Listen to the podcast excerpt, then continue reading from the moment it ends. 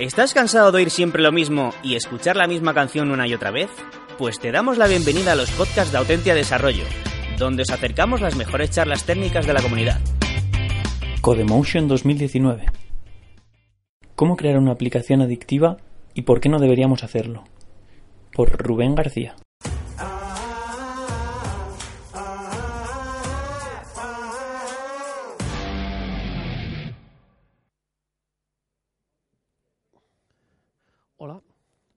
Eh, bueno, vamos a dar comienzo a la charla Cómo crear aplicaciones adictivas y por qué no deberíamos hacerlo. Mi nombre es Rubén, trabajo como desarrollador full stack en Cognizant y en el pasado he coqueteado con, el mundo de los videojuegos a nivel profesional y de ahí viene esta, este, esta inquietud mía acerca de las adicciones. Antes de nada, me gustaría, como introducción, hablar de las diferentes adicciones que podemos, que podemos tener. Hay un, un, autor que ha recogido en esta página web un montón de ellas y yo he seleccionado algunas, mm, las más comunes, para hablar de ello. En primer lugar, tenemos eh, FOMO, Fear of Missing Out, que sería el miedo a perderse algo.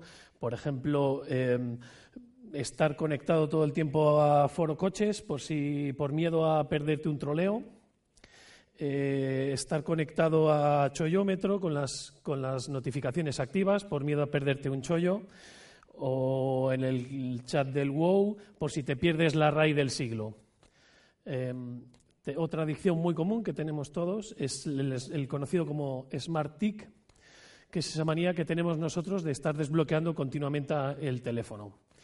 Eh, cuando estáis sentados en un restaurante y vuestro acompañante se va al baño, enseguida lo primero que hacéis es coger el teléfono, desbloquear, sin ningún objetivo en concreto. Simplemente desbloqueáis el móvil a ver qué hay. ¿Qué me voy a encontrar? Vale, otra muy típica es el síndrome de vibración fantasma. Esto que ocurre cuando sientes que te vibra el teléfono, te están llamando, tienes miedo de, perder una llamada, de perder una notificación, que a lo mejor no es importante, es simplemente eh, un vídeo nuevo en YouTube, un chollo nuevo que ha salido, cosas sin importancia. Vale. Em, todas estas adicciones eh, quiero que hagáis una reflexión. Em, ¿quién, tiene, la culpa de, estas adicciones? ¿El usuario es el culpable por, su falta de poder de voluntad? ¿No tiene, la fuerza de voluntad suficiente para resistirse? ¿O hay algo más detrás de ellas? ¿Alguien ha pensado cómo doblegar nuestra, nuestra fuerza de voluntad y ha creado un modelo, un método para ello? Bueno, pues de momento os dejo ahí la pregunta en el aire y luego al final de la charla eh, os intentáis contestar la, pregunta vosotros mismos.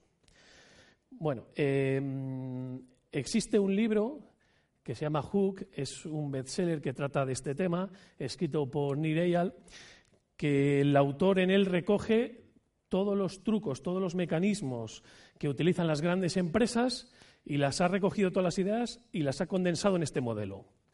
Eh, el modelo lo llama el Hook Model y tiene cuatro pasos. El trigger o disparador, la acción, la recompensa variable y la inversión. Bueno, vamos a ir viéndolas de una en una, pero antes de eso vamos a hablar de los, hábitos. ¿Por qué es importante que nuestro usuario se habitúe a usar nuestra aplicación, nuestro servicio? ¿Por qué es importante? Eh, el hábito se crea cuando el cerebro crea un atajo y realiza una acción sin pensar. Por ejemplo, cuando yo salgo de casa, cojo las llaves, el teléfono y la cartera. Mm, siempre lo hago así. Quizá no vaya a usar la cartera, pero aún así la cojo. Me ha funcionado en el pasado, luego me va a funcionar siempre. Em, eso es un atajo en el cerebro. No lo pienso, simplemente lo hago. Lo que nosotros eh, queremos eh, hacer en nuestras aplicaciones es que el usuario tome esos atajos, su cerebro tome esos atajos. Em, ¿Por qué son buenos para los negocios? Bueno, pues para crear compromiso eh, en nuestra aplicación, que el usuario continúe, continúe usándola y sea rutinario. Bien, beneficios de la creación de hábitos. Vale, e incrementa el valor de vida de un cliente. Esto, hablando en plata, es lo que podemos sacar, el dinero que podemos sacar a un cliente antes de que desinstale nuestra aplicación o quede harto de nosotros. Eh, al crear un hábito, proporcionamos una flexibilidad de precios.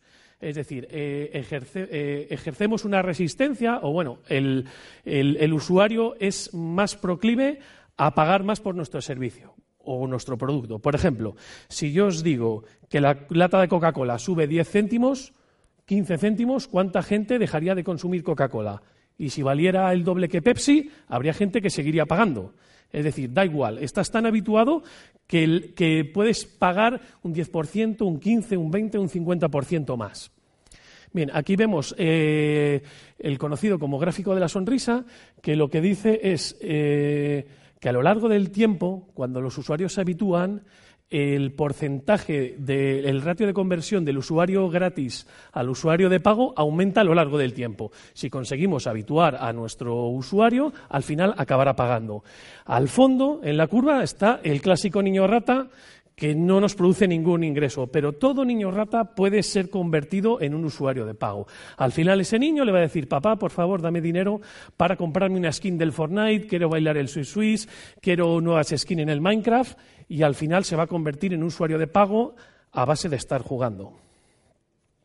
Más, eh, los usuarios que entran en el modelo eh, se convierten en evangelistas, eh, se convierten en, oye, tienes que ver esta serie de Netflix, tienes que usar eh, esta, aplicación, este servicio, entonces se convierten en, en tu altavoz. Y por último, fortalece la brecha competitiva. ¿Esto qué quiere decir? Que una vez que nosotros estamos en el mercado, los nuevos que entran no tienen que ser mejores, tienen que ser siete veces más mejores. Por ejemplo, hay un ejemplo muy gráfico. Yo os digo, oye, eh, os voy a presentar un invento que va a permitir que mm, programéis un 5% más rápido, que vuestras manos estén más relajadas, os vais a sentir mejor.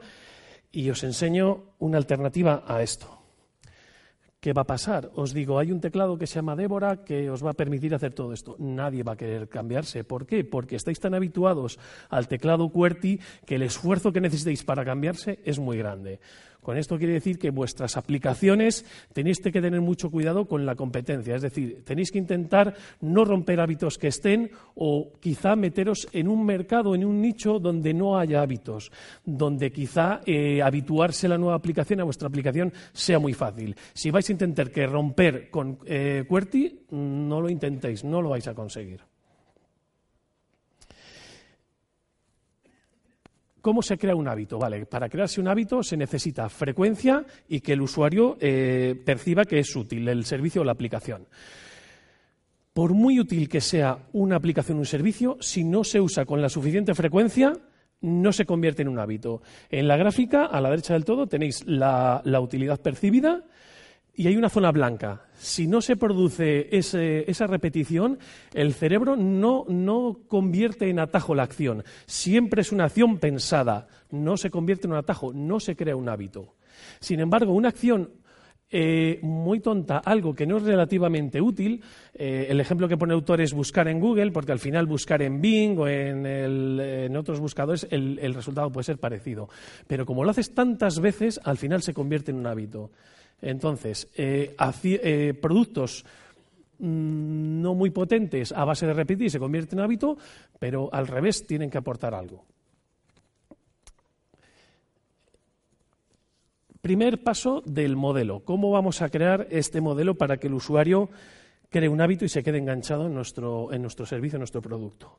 Vale, lo primero hemos visto que es un trigger, un disparador es el primer paso para que se desencadene todo, un ciclo del hook.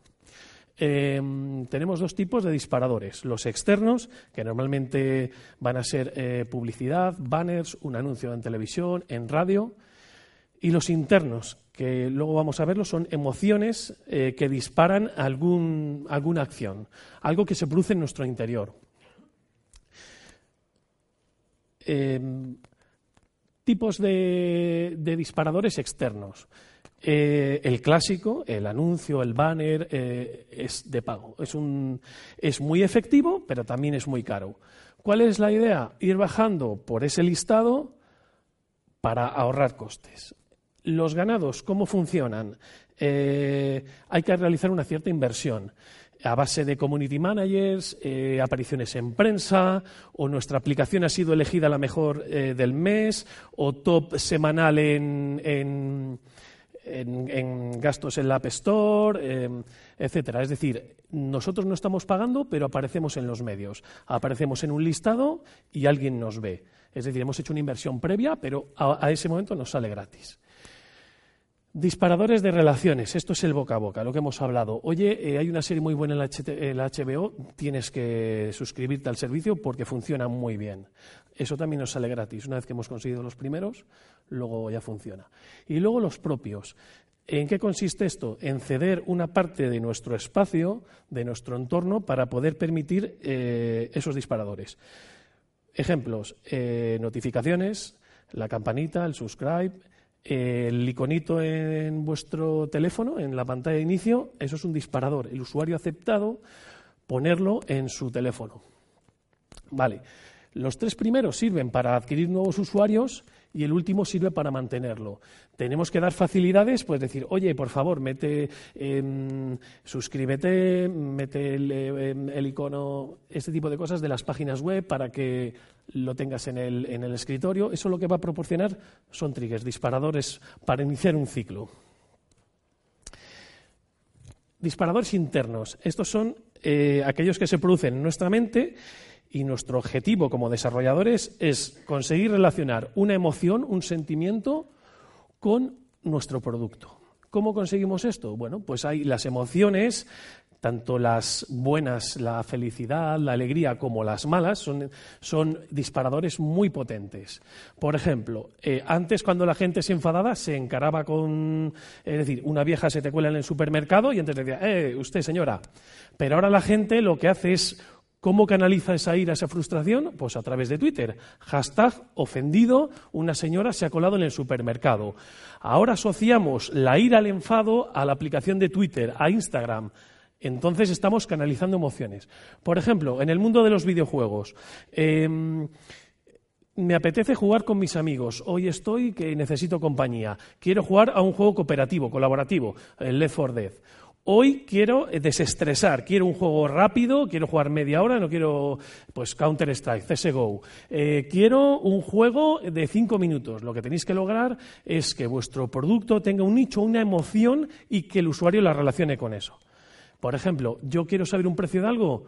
Eh, la solución Amazon. ¿Quiero ver documentales de seres humanos? Pues puede ser Pornhub. O puede ser de animales, el hamster o, o lo que sea. Vosotros tenéis un producto y esa persona tiene que tener claro que esa necesidad, vuestro producto. La acción es el siguiente paso. Es decir, el usuario ha entrado en Twitter en busca de información y lo consigue. ¿Cuál es nuestro propósito como desarrolladores? Facilitar en la medida de lo posible que el usuario termine la acción. Una alfombra roja hay que ponerle. Em, el usuario debe estar motivado, tiene que tener la capacidad de poder realizar la acción y debe existir un disparador previo. Vamos a poner un ejemplo para que lo entendáis. Bueno, el disparador ya hemos hablado de él, pero vamos a poner un ejemplo. Eh, te suena el teléfono, ha saltado el trigger. Veis que es Walter de Yastel, que os vuelve a llamar. No estáis motivados, no cogéis el teléfono, no se realiza la acción. Suena el teléfono, estáis esperando una reunión importante, tenéis motivación, no encontráis el teléfono, está en el fondo de la mochila, debajo de un cojín del sofá, no sabéis dónde está, no tenéis la capacidad de cogerlo, no se realiza la acción. Y por último, estáis esperando una llamada importante, pero habéis silenciado el teléfono, se os ha olvidado poner el volumen y el trigger no se produce, así que no se produce la acción. Como ya hemos hablado de los disparadores, nuestra tarea ahora es facilitar la capacidad y motivar al usuario. Vale, la motivación es complicada.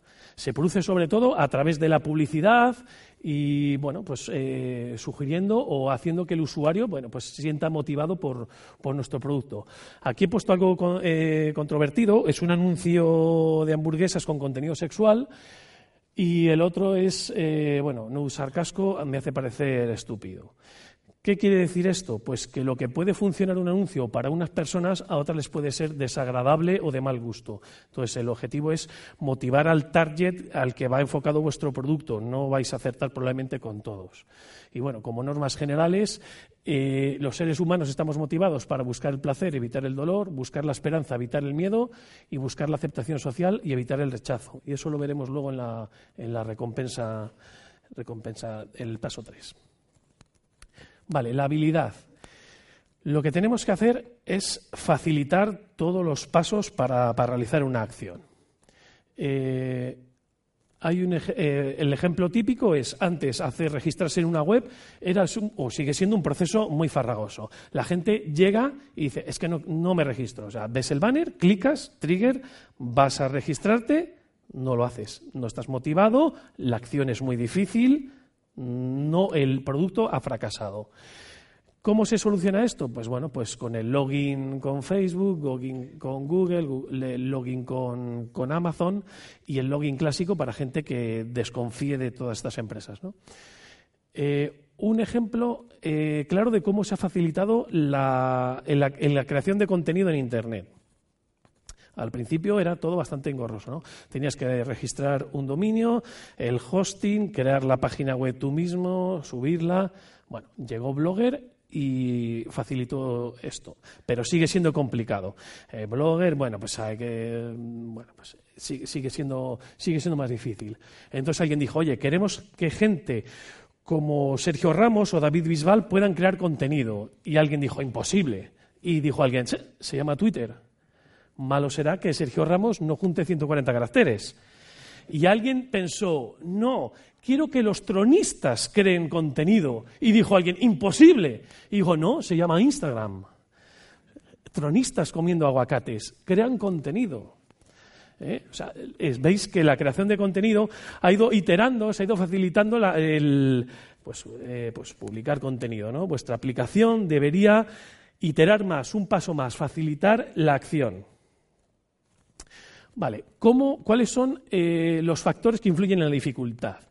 El, tiempo, eh, el tiempo que tarda el usuario en realizar la acción, el, dinero, el esfuerzo físico, ciclos cerebrales, si es complicado, por ejemplo, el registro, completar la acción, vuestro producto, la desviación social, si está aceptado o no eh, el comportamiento eh, o sea, si está aceptado o no el, comportamiento por otros, y si es rutinario o no, si estáis rompiendo mucho eh, la, norma establecida, más o menos. Por ejemplo, creo un portal de compra de videojuegos. el tiempo, pues si lo quiero comparar con que la gente pirate el juego, pues va a ser mucho menos tiempo. Eso sí, va a costar dinero, el esfuerzo físico es mínimo, ciclos cerebrales no te complicas con los cracks ni con los virus, desviación social, afortunadamente ahora pagar por el software y por las aplicaciones está reconocido, bien visto, y rutinario, si vuestro proceso, vuestra aplicación se parece mucho a la competencia y son los mismos pasos, pues lo estáis poniendo fácil. Tercer paso, la recompensa variable. Una vez que el usuario ha entrado en vuestra aplicación eh, y ha conseguido, ha entrado en vuestra aplicación, ha realizado la acción, tenemos que recompensarle. ¿Cómo? Pues ha entrado en Instagram y de repente le sale una foto de un gatito muy, muy mono. Bueno, pues es algo sorprendente que al final pues le ha gustado, ¿no? Todo el mundo dice que en Facebook eh, le gusta ver eh, vídeos de ciencia, pero si miras el historial está viendo vídeos de gatitos, ¿no? Necesitamos reforzar esa acción del usuario. Ahora vamos a ver cómo, ¿no? Mediante la recompensa variable. Dice Forrest Gump, Tinder es como una caja de chocolates, nunca sabes lo que te va a encontrar. Esto le pasó a Woody Allen, que sin querer hizo un match con su hija, y mirad luego lo que pasó. Vale, eh, esta parte de la recompensa variable es la parte más científica, más estudiada, con más documentación. Em, en la década de los 40, un par de investigadores descubrieron eh, un área del cerebro que es la fuente de, la llamaban la fuente de nuestros deseos. Lo que hacían era conectar a un ratón un, eh, electrodo que excitaba el, núcleo accumbens y el ratón pulsaba un botón y excitaba esa zona del cerebro. Así que el ratón Pulsaba, pulsaba compulsivamente. Le quitaban el electrodo, seguía pulsando, seguía pulsando. Quería esa sensación, ese placer, esa dopamina. Vale. Luego se descubrió que el núcleo accumbens no, no se activa con la recompensa, sino con la anticipación. Esto es muy importante. Nosotros tenemos que aliviar el deseo de esa recompensa. Esto es, le pasa a casi todos los coleccionistas. Te falta un juego, un sello, una moneda. La búsqueda de ese sello, de esa moneda, es lo que sube la dopamina, lo que te pone a tope. Una vez que estás cerrando el trato y eso es a tope, a 100%, una vez que has dicho que sí te llega a casa, ya no hay dopamina. La metes en el estuche, lo metes tu juego en la estantería, nunca más lo vuelves a ver. O sea, realmente donde se genera la adicción es en el proceso, en el deseo de tener el juego, no luego en tenerlo. Continuando con estas investigaciones, en los años 50, Skinner, eh, ahí le vemos acariciando palomas, quería hacer una serie de experimentos para ver cuál era el programa de refuerzo que producía la, tasa de respuesta más alta. ¿Qué quiere decir? Que, ¿Qué refuerzo produce que el animal, en este caso paloma o ratón, pulsa más veces el botón? Fijaos que Skinner dijo, voy a intentar emular el cerebro humano, el comportamiento humano, y no eligió chimpancés ni ratones, eligió el animal más tonto del reino animal, que es la paloma. ¿eh? Y dijo, con esto me vale para el cerebro humano de largo.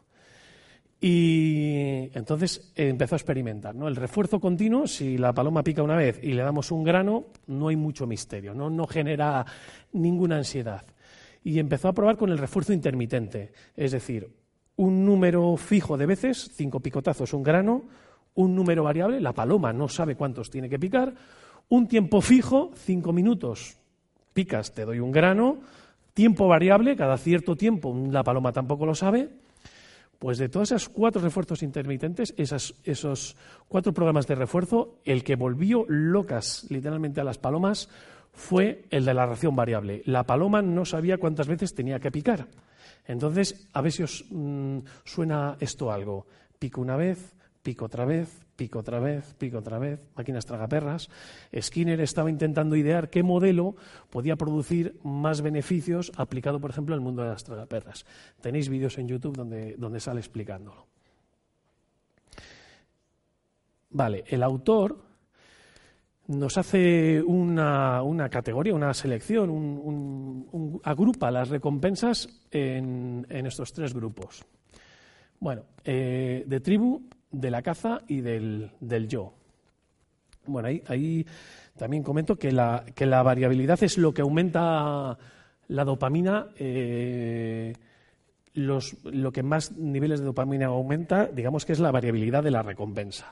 El no saber qué te vas a encontrar en el fondo de Instagram, si es que hay, en el fondo de Twitter, en los recomendados aleatorios que sale, siempre hay alguna joyita, siempre hay alguna sorpresa.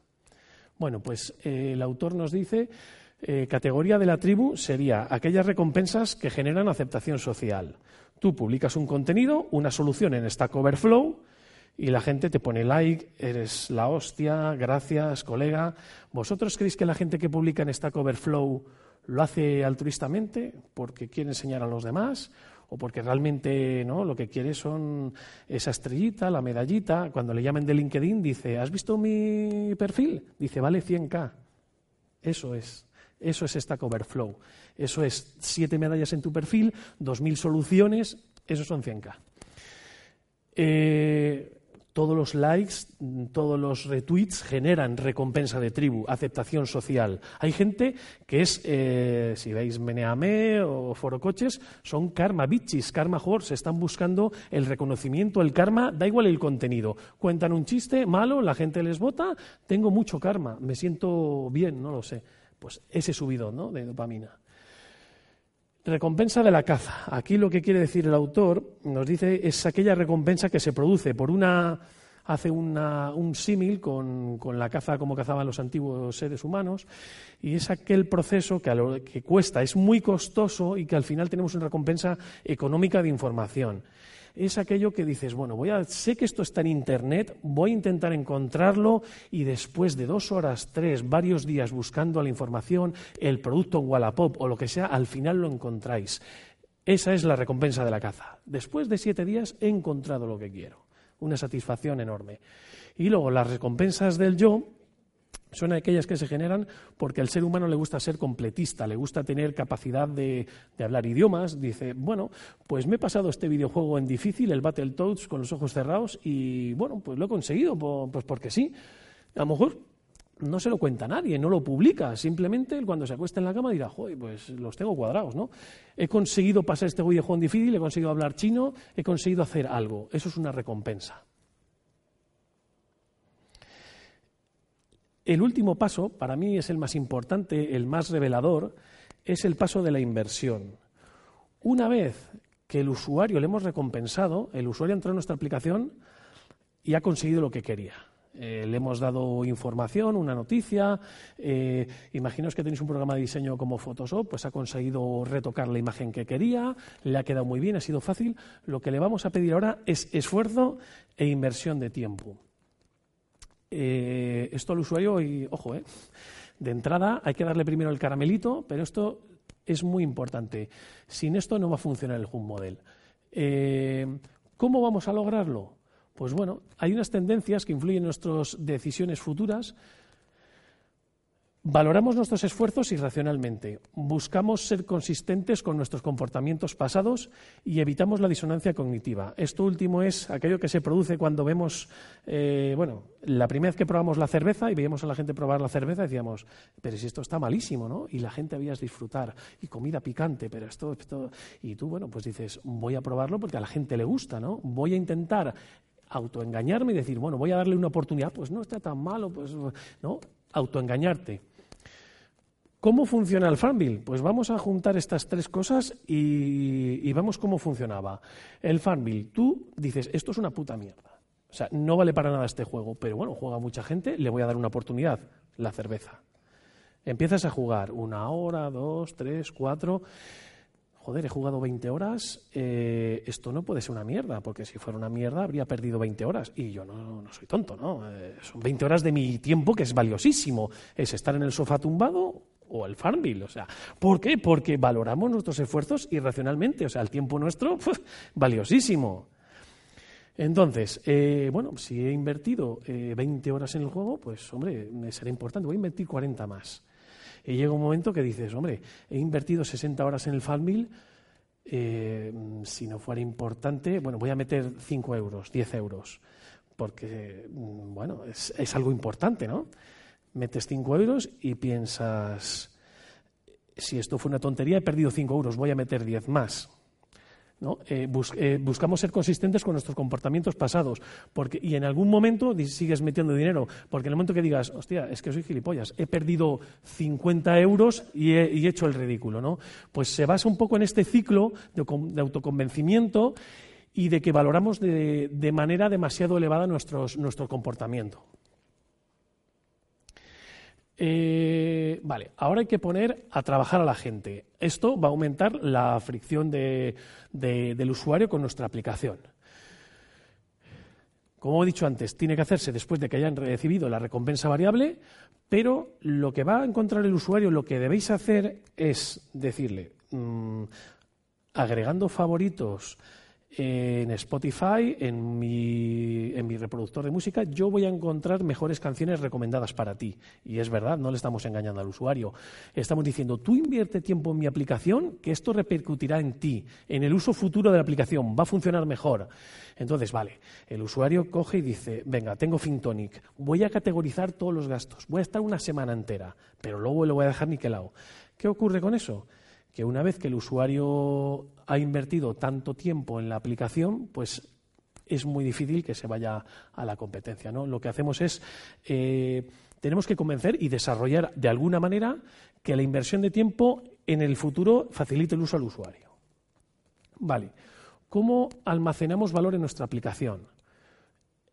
Contenido. Por ejemplo, Spotify, lo que hemos dicho, favoritos de, en canciones que queramos, o eh, listas de reproducción. Amazon Fotos. Mm, conozco gente que tiene más de medio millón de fotos. Mm, ¿Qué pasa? Que ahora Amazon pues les tiene cogidos por las partes porque no van a poder dejar de ser Prime en la vida, porque tienen medio millón de fotos, un millón de fotos, ¿qué hacen con ellas? ¿no? A través del contenido estoy reteniendo al usuario, a través de sus favoritos, sus listas de reproducción. Datos, también voy a pedir datos de datos personales. LinkedIn o Fintonic, eh, LinkedIn para dejar cuadrado el, currículum, pues que si en inglés, español, francés, los idiomas que queráis, se tarda mucho, eh, que si recomendaciones, bueno, tarda semanas en dejarlo bien. Eh, y ahora te dicen, no, es que he sacado una aplicación como LinkedIn, todo eso lo repites ahora dices tú, claro, claro. Entonces, ofrece mucha resistencia al cambio. Lo mismo con Fintoni, categorizar todos tus gastos. Seguidores. Tenemos una aplicación que tiene seguidores, como puede ser Twitter Instagram. Es migrar todos esos seguidores es prácticamente imposible. Muy poca gente, solo a base de talonario, cambian de YouTube a Mixer, de YouTube a Twitch, pero bueno, pues X millones de dólares y viene Ninja y dice, bueno, pues ahora me, ahora me veis aquí. Pero solo puede conseguir él. Reputación, eh, Airbnb, eBay, Wallapop funciona a base de reputación. Eh, yo si tengo un perfil con 50 positivos o 50 valoraciones, 5 estrellas en Wallapop, pues no me voy a ir a la competencia porque me ha costado 50 ventas. O en eBay lo mismo. son servicios que se basan en la confianza. Entonces, eh, mm, estamos poniendo una barrera muy alta para a la competencia que venga. Habilidad.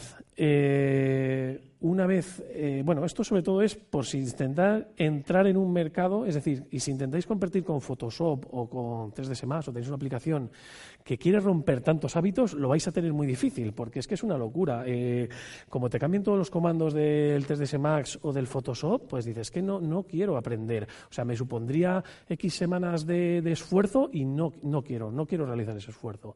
Así que vosotros en vuestras aplicaciones tenéis que intentar eh, que el usuario pues, eh, cree contenido, que deje algún tipo de información personal, algo, que cree, cree, valor para que el usuario luego mm, mm, lo tenga difícil a la competencia.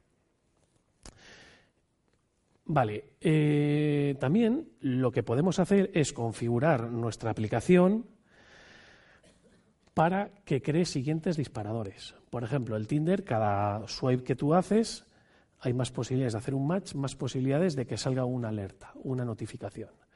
Bueno, Pinterest o Instagram, eh, cada vez que das eh, like o temáticas o en YouTube, más le dices al, al sistema cuáles son tus gustos, con lo cual van a saltar eh, más notificaciones. creo que esto te podría gustar. Vuestra aplicación lo que tiene que intentar es que mediante, eh, bueno, depende de la temática, mediante esos likes, esa configuración del usuario, vosotros le, reportéis una, experiencia de usuario mejor. Vale, hay una cosa que, no he comentado al principio y es que este, este hook model que habla el autor no vale para todas las aplicaciones, para todos los servicios. Si vosotros tenéis una aplicación o un servicio mm, parecido a un seguro de vida, un seguro de coche, que simplemente el usuario lo hace una vez y ya os olvidáis de él una vez al año, pues no podéis aplicar todo esto. Esto tienen que ser aplicaciones o servicios de uso continuo, que generen un hábito. Entonces, si no hay el número suficiente de iteraciones, no, no va a funcionar. Es decir, esto no es magia, no vale para todos los productos o todas las aplicaciones, solo aquellas que mm, se usan a menudo. Vale, vamos a ver un ejemplo muy conocido, el Candy Crush y sus clones eh, son altamente adictivos, le podemos preguntar a Celia Villalobos, y vamos a ver qué, cosas tiene. Tiene muchas cosas que hemos visto en el, en el Hook Model y alguna más. Por ejemplo, eh, Candy Crush lo tuvo muy fácil para iniciar el, arranque de la aplicación, el triunfo, porque como estaba integrado en Facebook, te bombardeaban continuamente con, notificaciones. Eh, juega, dame unas vidas, y entonces era, era un bombardeo continuo. Luego, los primeros niveles se completaban con mucha facilidad. Eran todo estrellitas, soniditos, todo muy agradable, todo reforzaba nuestra autoestima. ¡Ah, qué bueno soy! Cinco niveles en dos minutos. ¡Ah, qué bonito! ¡Cuántos colorines! ¿eh? Pero eso solo vale al principio. Llega un momento que el usuario, eh, si fuera muy fácil, se aburriría. Si los niveles fueran siempre fijos, pues simplemente mirando la solución en YouTube no tendría ningún misterio.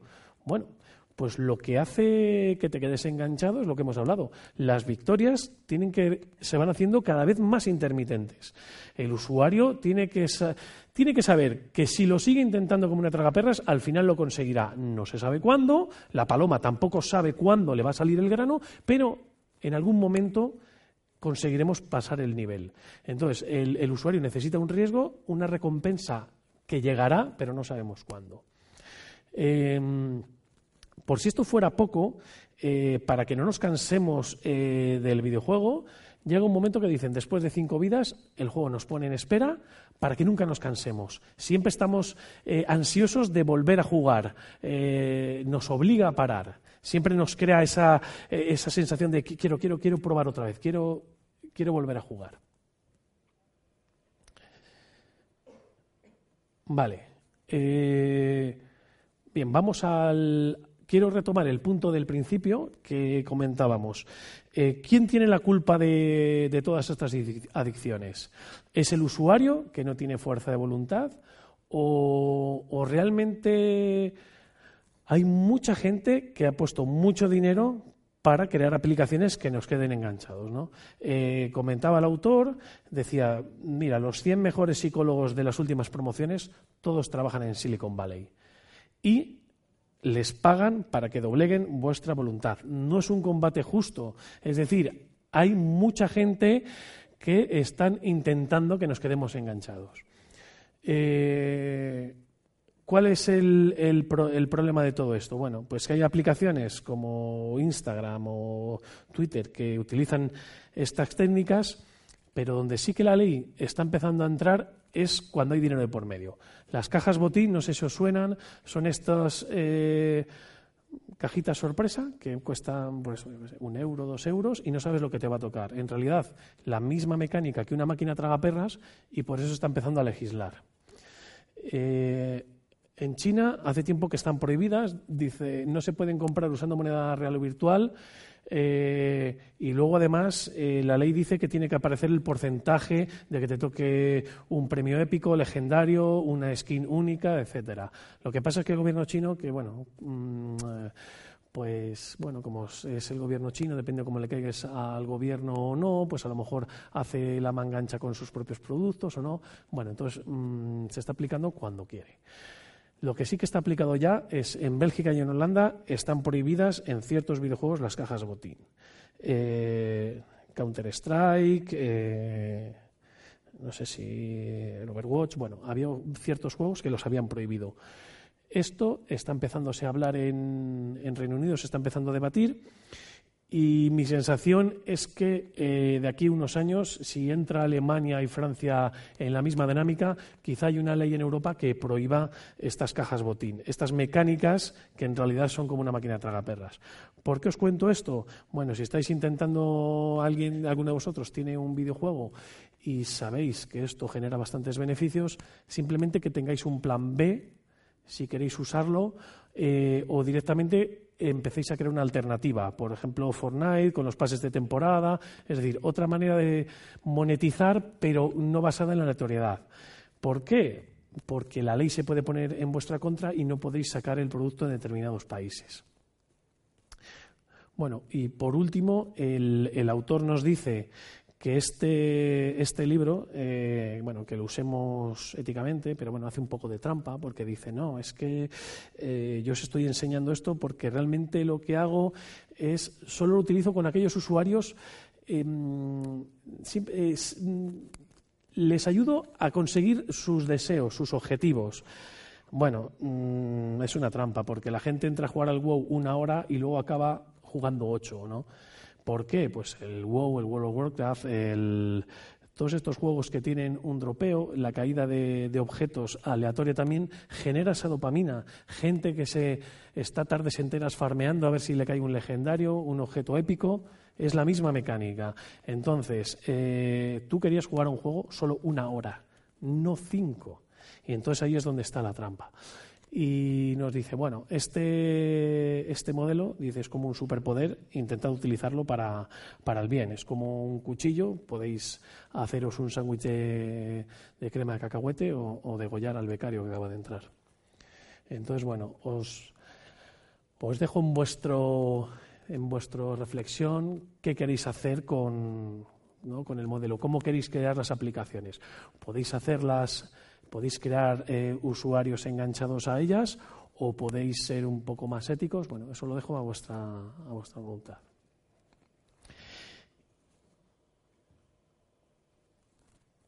Pues ya estaría. Muchas gracias por vuestra atención.